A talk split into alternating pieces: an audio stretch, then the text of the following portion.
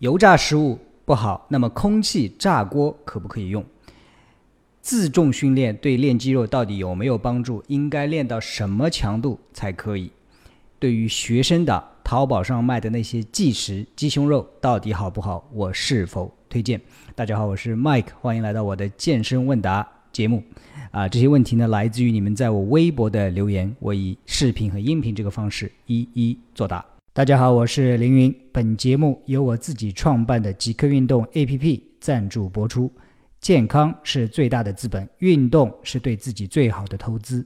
不用去健身房，随时随地都可以跟着顶级教练一起运动。在各大应用商店搜索“极客运动”，下载我们的 APP，跟我和我们的老师们一起运动，在保持健康的同时，收获好体型。OK，那今天的这些呃问题呢，是来自于你们在我微博下面的留言。我发了一条微博，啊，问你们有什么健身健康相关的问题。说实话，最近一段时间没有做这个健身问答，因为我已经做了接近大概九十多期，再加上我以前做的很多问答节目，已经有上百期、好几百期了。说实话，这些问题我自己也不知道，嗯，大家关心哪些问题。OK，所以我就问大家，你们有哪些问题希望我回答？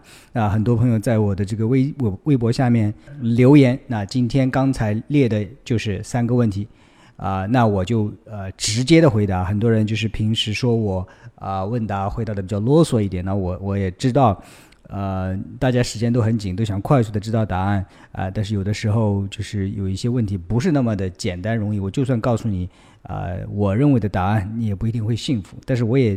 听到你的反馈，我会尽量的简练一点，OK？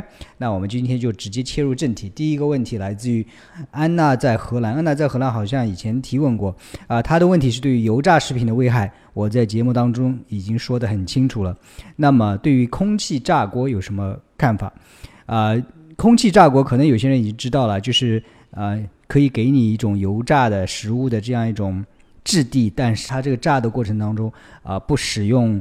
啊，油它的机理呢是一些加热，然后有一个风机在下面吹。我自己也有一个空气炸锅，我自己试过大概三四次。说实话，我不是最常用，啊，但是，呃，首先再简单的说一下油炸食品到底有什么不好。最主要的不好来自于两点啊，第一点呢就是，啊，用的这个油啊，特别是很多外面用的这个油炸食品是啊。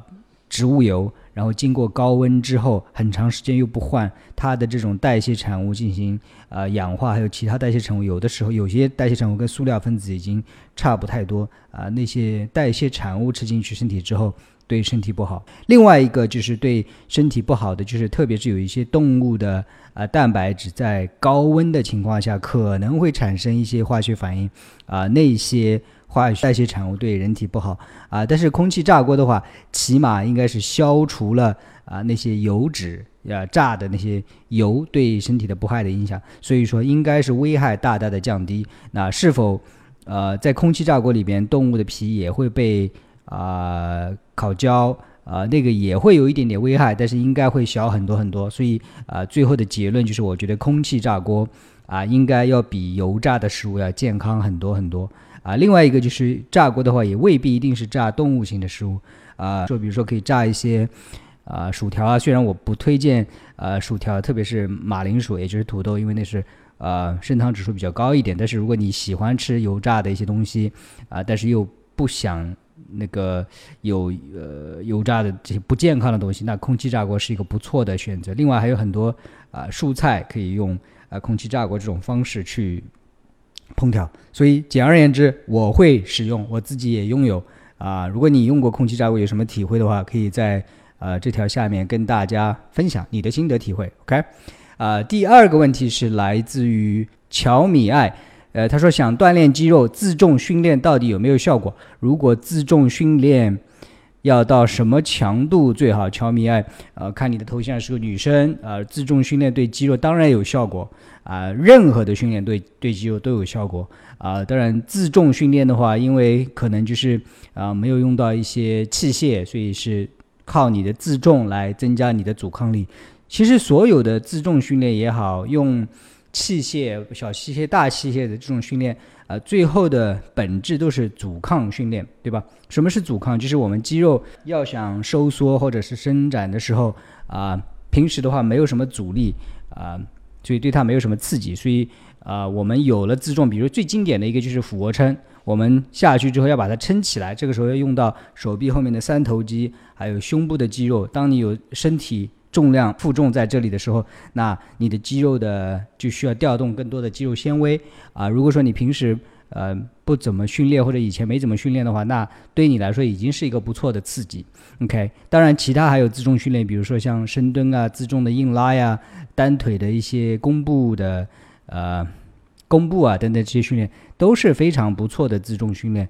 啊，我以前呢可能是训练器械多一点，但是我现在呃自重训练也会多很多呃，因为自重训练它有一些好处，就是说不太容易受伤，因为没有。额外的这些负担不太容易受伤。第二个呢，就是呃，可以对你的协调性啊、灵活性啊、柔韧性啊有很大的啊提升。当然，很多人可能做自重训练，其实现在还没有到什么灵活性、协调性等等这些阶段，他可能就是想，哎，我要长长肌肉，我要想塑形，对吧？也是 OK 的啊。但是自重训练上有一些小的技巧你可以去掌握，比如说同样是一个俯卧撑，你啊。俯卧撑有好几个阶段啊，那当然今天我是在做这个问答，我没有以视频展示的方式。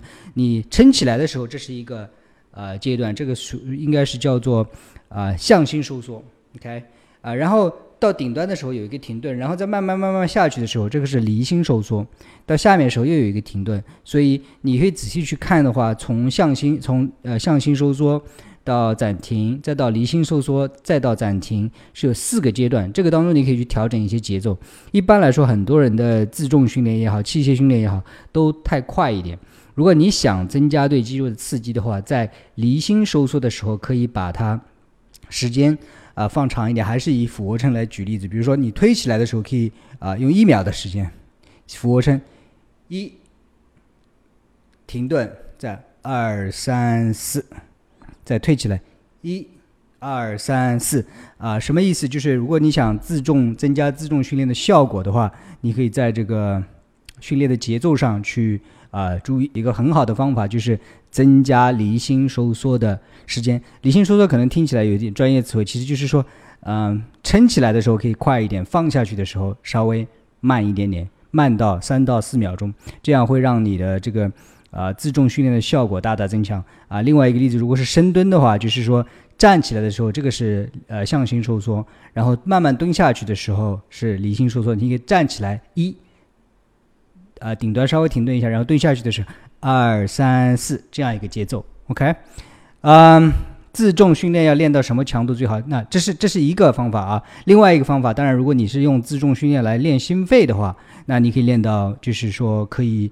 啊，有一点点喘气，就是说，呃，说话还可以，但是唱歌已经不行，就是说，呃，这样一种强度。所以自重训练有很多的效果，呃，可以是练肌肉的，那么就是强调那个节奏；如果是练心肺的话呢，那就是选择一些全身的自重训练，然后把啊心率达到一定的这样的速度，或者是衡量心率的一个 方法，强度的一个方法，就是看你的这个。呼吸的节奏，如果说你能够勉强对话，但是已经不能够唱歌的话，差不多那样一个一个一个强度。OK，呃，第三个问题呢是来自于一个学生朋友，应该是是叫 Screensaver Vo，他说学生党想了解一下淘宝上的即食鸡胸肉真的健康有用吗？啊，这是一个有关饮食的问题，而且是专门针对学生党的问题。啊，我可以直白的告诉你说，我从来没有在淘宝上买过即食的鸡胸肉。嗯，所以我也很难给出一个说到底是呃好还是不好，但是我可以给几个原则。